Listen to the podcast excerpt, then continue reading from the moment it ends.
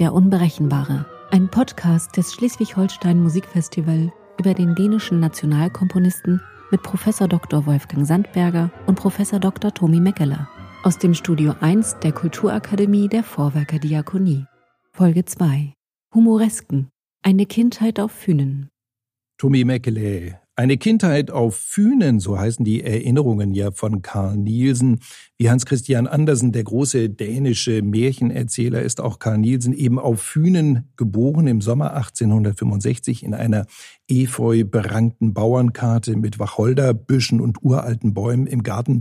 Wenn wir da jetzt in der Sommerfrische wären, würde man sagen, zauberhaft. Heute würden wir diese Idylle zumindest irgendwie doch als romantisch empfinden. Damals aber sind das ja schon auch ärmliche Lebensverhältnisse, das muss uns klar sein, beengt. In seinen Memoiren aber eben eine Kindheit auf Fünen, da beschreibt Karl Nielsen diese Kindheit ja doch als sehr glücklich, wenn man das liest. Das Elternhaus sei ein Palast voll Licht und Freude gewesen, heißt es da an einer Stelle. Hat ihn das, äh, lieber Tomi Meckele, hat ihn diese Kindheit auch musikalisch geprägt? Äh, sicherlich gerade das ländliche. Also er hat ja angeblich das erste Mal Musik gemacht mit äh, Holzstücken irgendwo äh, im, im, in der Scheune oder um die Ecke. Also es ging nicht typischerweise klassisch los und dann auch ähm, wichtig natürlich, dass äh, der Vater ja glaube ich, ähm, mindestens die Hälfte des Geldes äh, mhm. durch Musik machen. Äh, Viertelspieler. Viertelspieler. Er, hat eine mhm. Band gehabt. Mhm. Also es war sehr gefragt angeblich und hat äh, offensichtlich gar nicht so wenig verdient. Nur gibt es da keine Steuererklärung, die man okay. für nachschlagen.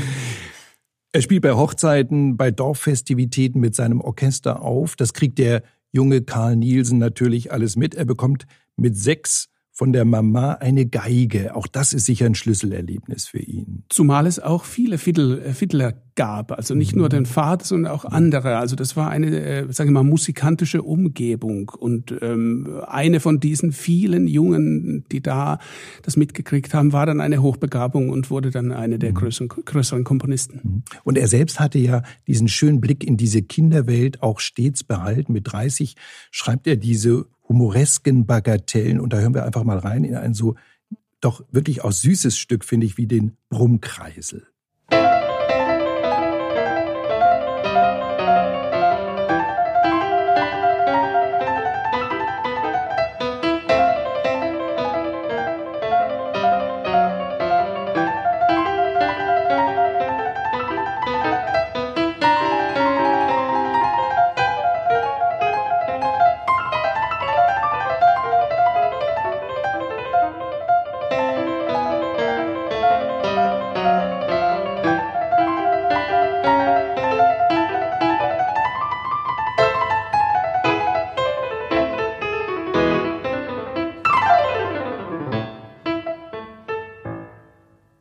Ja, der Brummkreisel, der Blick durchs Schlüsselloch in die Kinderstube könnte man sagen, der Brummkreisel aus den humoresken Bagatellen von Karl Nielsen, eine Aufnahme hier mit Hermann Koppel. Dänische Antwort vielleicht auf die Kinderszenen könnte man sagen von Robert Schumann. Ja, und ähm, wir wissen ja, dass die Humoreske sowieso um diese Zeit eine sehr be beliebte Gattung war bei Komponisten. Also man, man findet äh, sogar bei Max Reger genau. 1899 ein Opus 20 und also man sagt, also Reger ist ja für ganz andere Dinge bekannt und, und dann schreibt er doch äh, fünf Humoresken. Also mhm. Edward Kriegs vier Humoresken äh, neben Schumann auch, glaube ich, ein wichtiges äh, Vorbild. Und, und ich würde allerdings etwas, sage ich mal, äh, provokativ sagen, das ist vielleicht weniger jetzt ähm, ein Blick in die in die eigene äh, Stube, sondern sondern vielmehr, vielmehr so wie bei Schumann ja auch ein Erwachsenenblick auf ja, die Kindheit. Natürlich. Ja, ja, genau. Die, der Blick des Erwachsenen auf die Kindheit, auf Erinnerungsmusiken genau, sind das eigentlich. Ne? Ja. ja, auf jeden Fall. Ich meine bei Schumann sind die Humoresken ja sehr eng auch mit der Literatur verbunden, also da ganz konkret mit äh, Jean-Paul jetzt. Wie ist das bei Nielsen? Ist doch irgendwie freier. Das ist eigentlich keine literarische Musik. Würde ich auch so sehen. Also ich, ich sehe da äh, sehe eigentlich wenig, äh, wenig davon, aber auch hier wieder ist natürlich Nielsen ähm, ein begnadeter humoresken Schreiber. Also das ist sozusagen die, diese Gattung ähm, ist äh, seine Anlage sehr äh, nah verwandt und Ähm, insofern hat er ein bisschen, sage ich mal, Glück, was die Salonmusik der damaligen Zeit betrifft, dass er, dass er, dass er diese Art von humoreskenhafter Schreibweise so gut beherrscht. Also wenn man sich mal überlegt, ähm, dass er in den 1890er Jahren so etwas schrieb, das, das zeigt auch, ähm, dass er nicht unbedingt die überzogenen Ambitionen hatte. Er wollte mhm. jetzt nicht sozusagen schnell der Nationalkomponist werden, sondern er wollte mhm. einfach Musik machen und, und gute Musik machen, das konnte er, aber nicht die ganz großen Ambitionen umsetzen. Aber wie ambitioniert und wie gekonnt er das dann gemacht hat, das hören wir jetzt nochmal mit der Schlussnummer hier aus diesen humoresken Bagatellen, die Spieluhr.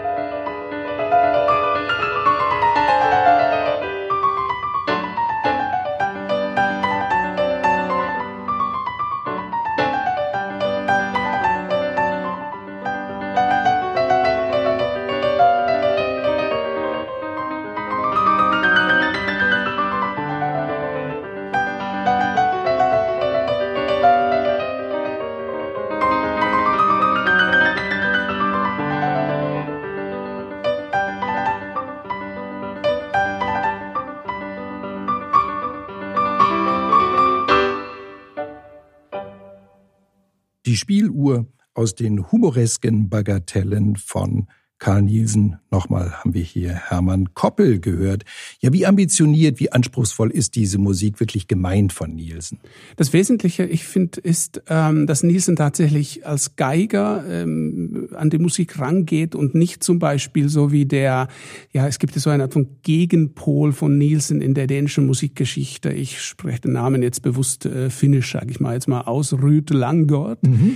der ja 1893, also um diese Zeit herum erst geboren wurde, aber extrem schnell dann quasi zu einem Wunderkind gezüchtet wurde von zwei Eltern, die die Wagnerianer waren und in diesem Milieu von Nietzsche und Übermensch und so etwas wirklich dann gezielt einen großen Komponisten äh, heranziehen wollten. Und das ist ja bei Nielsen überhaupt nicht gegeben. Sein Vater war zum Beispiel böse auf Karl, als dieser die sichere Stelle als Orchestermusiker in der Militärkapelle aufgab und freischaffend nach Kopenhagen zog. Also wenn man sich das mal vorstellt, also die, die, die Eltern waren glücklich, dass, dass das Kind sozusagen es geschafft hat zu einem äh, musizierenden Soldaten, was jetzt natürlich nicht verachtend gemeint ist, aber das ist weit entfernt davon, was Nielsen dann eigentlich werden sollte. Das heißt, da ist, öffnet sich diese enorme Kluft zwischen dem Milieu der Kindheit mhm. und dem, was er nachher wird. Und irgendwo dazwischen sind die Humoresken, wo, wo er sozusagen sich so ausprobiert, auch technisch natürlich in diesen Stücken, kann er ja so ein bisschen so Spielweisen ausprobieren. Es liegt ihm alles und er macht es aber ganz entspannt. Also nicht mit diesem Ziel, ich will jetzt der neue Wagner, ich will jetzt der neue Brahms oder Beethoven werden, weil die Eltern das eh wollen.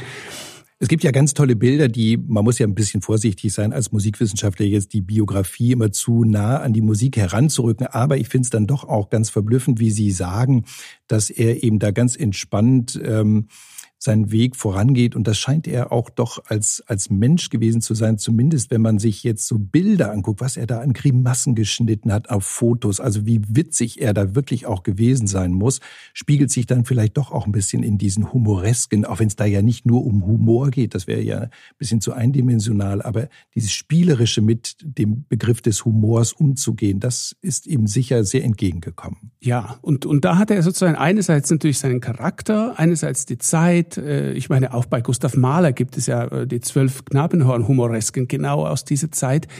Ähm, das heißt, was, was Humoreske jetzt alles sein kann, äh, Dvorak, äh, komplett mhm. unterschiedliche, unterschiedliche Möglichkeiten und, und ähm, ja, diese Grimassen, also diese Bilderfolgen, die kann man ja im Internet ähm, finden. Also die sehen aus wie so, wenn, äh, wenn die Jugendlichen von heute irgendwo in so eine, eine Box gehen und, und sich da fotografieren lassen mit Grimassen. Das ist wirklich erstaunlich, dass, dass, dass, dass die Jugendlichen damals schon gemacht haben. Und so ein Bild äh, stellt sich sozusagen ein, wenn wir auch in die folgende kleine Humoreske noch aus dem Opus 3 hineinhören, nochmal mit Hermann Koppel.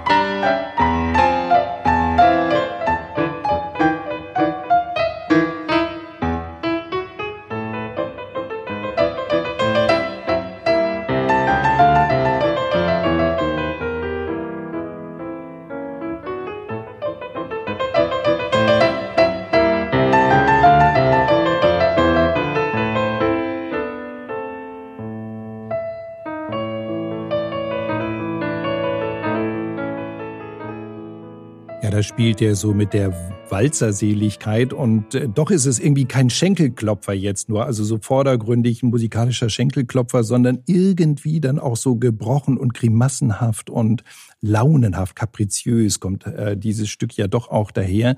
In dieser ganzen Kürze doch auch mit so einem hintersinnigen ähm, Tiefsinn, finde ich. Ähm, das waren jetzt zwei, drei äh, Humoresken aus der frühen Zeit, aber die Humoreske, die begleitet Karl Nielsen ja noch bis in seine letzte Sinfonie hinein. Ja, und das ist ja in der sechsten Symphonie tatsächlich der zweite Satz gehört für mich ja auch zu den äh, absoluten Schlüsselmomenten.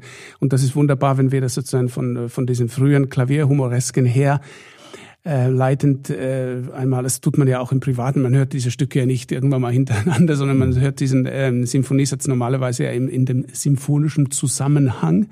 Und jetzt das sozusagen als Humoreske gezielt zu betrachten, ist für mich auch ähm, überraschend. Ja, das ist ein, ein ganz äh, eigentümlicher Satz, den man vielleicht einfach so mal ähm, da sollte man vielleicht einfach mal hineinhören erstmal, weil das, das doch ganz seltsame äh, Elemente enthält, oder wie meinen Sie?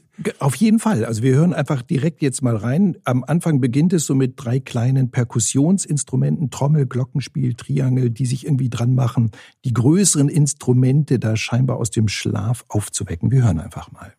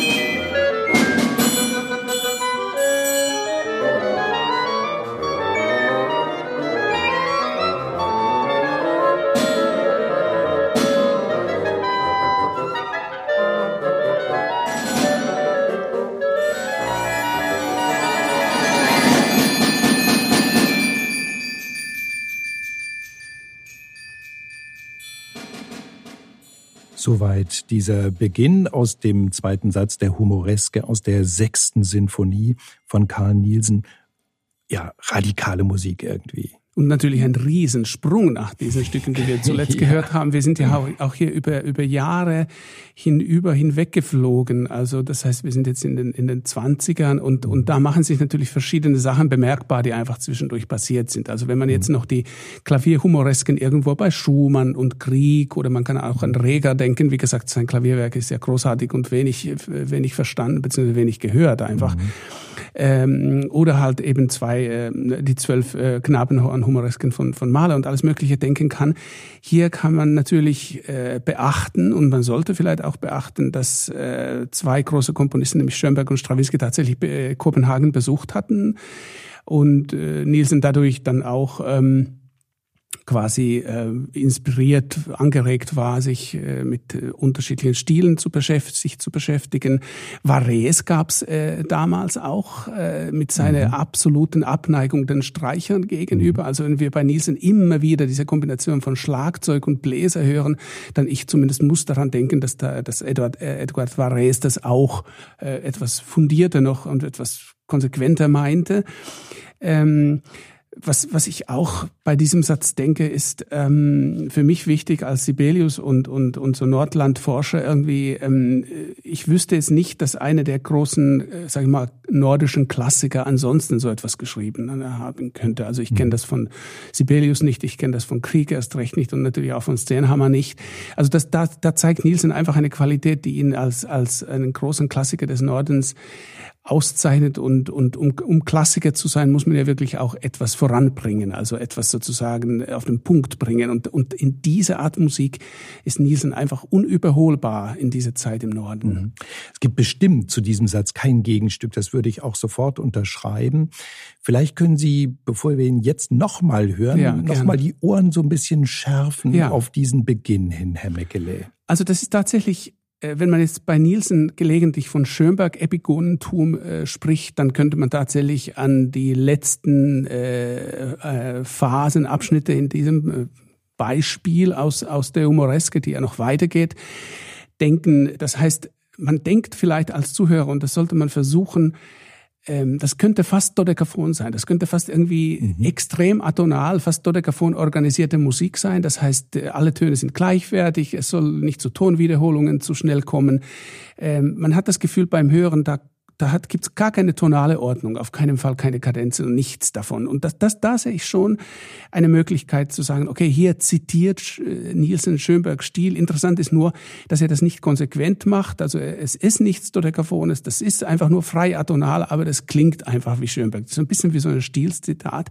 Das davor, ganz am Anfang, ist dann eher tatsächlich Varese und äh, Varese Name taucht aber in der Literatur bei Nielsen nicht auf. Ähm, äh, dagegen wird von Strawinski oft gesprochen gesprochen und auch bei diesem Satz wird äh, gesagt, da ist Strawinski auch dabei. Und ich glaube, wenn, wenn, äh, wenn Strawinski in diesem Satz eine Rolle spielt, dann anschließend. Das heißt, er mhm. verlässt ja diese Atmosphäre, die wir gehört, äh, jetzt gerade zum Schluss hatten. Und danach wird es eher so wie Strawinski organisiert. Das heißt, äh, es sind drei Blöcke für mich. Einmal dieses äh, sehr, sehr äh, merkwürdige Anfang und, und dann, dann das eher von, von der zweiten Wiener Schule hergeleitete. Und dann auf einmal ist er wieder bei seinen Neoklassikern und bei Strawinski irgendwo vielleicht angekommen. Und äh, das könnte man jetzt auch so wie, wie eine Art von äh, Panorama der 20er mhm. Jahre betrachten. Äh, und was Nielsen ja. jetzt ganz genau da mhm. gemeint hat, wissen wir natürlich auch. Welche Stelle wollen wir jetzt denn nochmal raussuchen, Herr Meckele? Also Wir könnten ja in diese Art von äh, quasi oder pseudo-dodekaphone Situation mhm. hineingehen und dann den Übergang, also wie überraschend dann sozusagen dieses Neoklassizistische nachher mhm. kommt. Dann Vielleicht sowas versuchen. Hören wir doch genau in diese Stelle mal rein. Vielen Dank.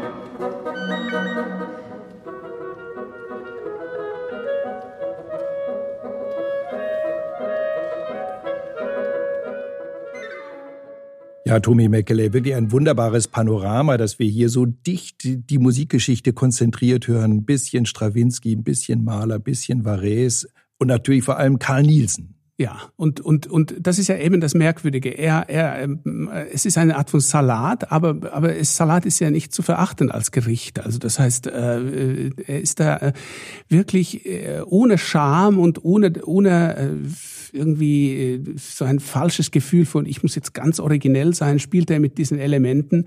Und man muss natürlich sagen, er schreibt seine sechste Symphonie und weiß nicht, dass es seine letzte sein mhm. wird. Also er denkt mhm. nach vorne.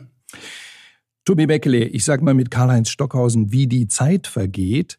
Das war's auch schon wieder in unserem Karl Nielsen Podcast. Tommy Meckele, ich sehe es Ihrem Gesicht an, Sie freuen sich schon wieder auf die nächste Folge. Und da geht es in der kommenden Woche dann um den nordischen Sonnenkult, gepaart mit dem hellenistischen Sonnenideal. Und wir sagen wieder Tschüss mit der Maskerade von Karl Nielsen.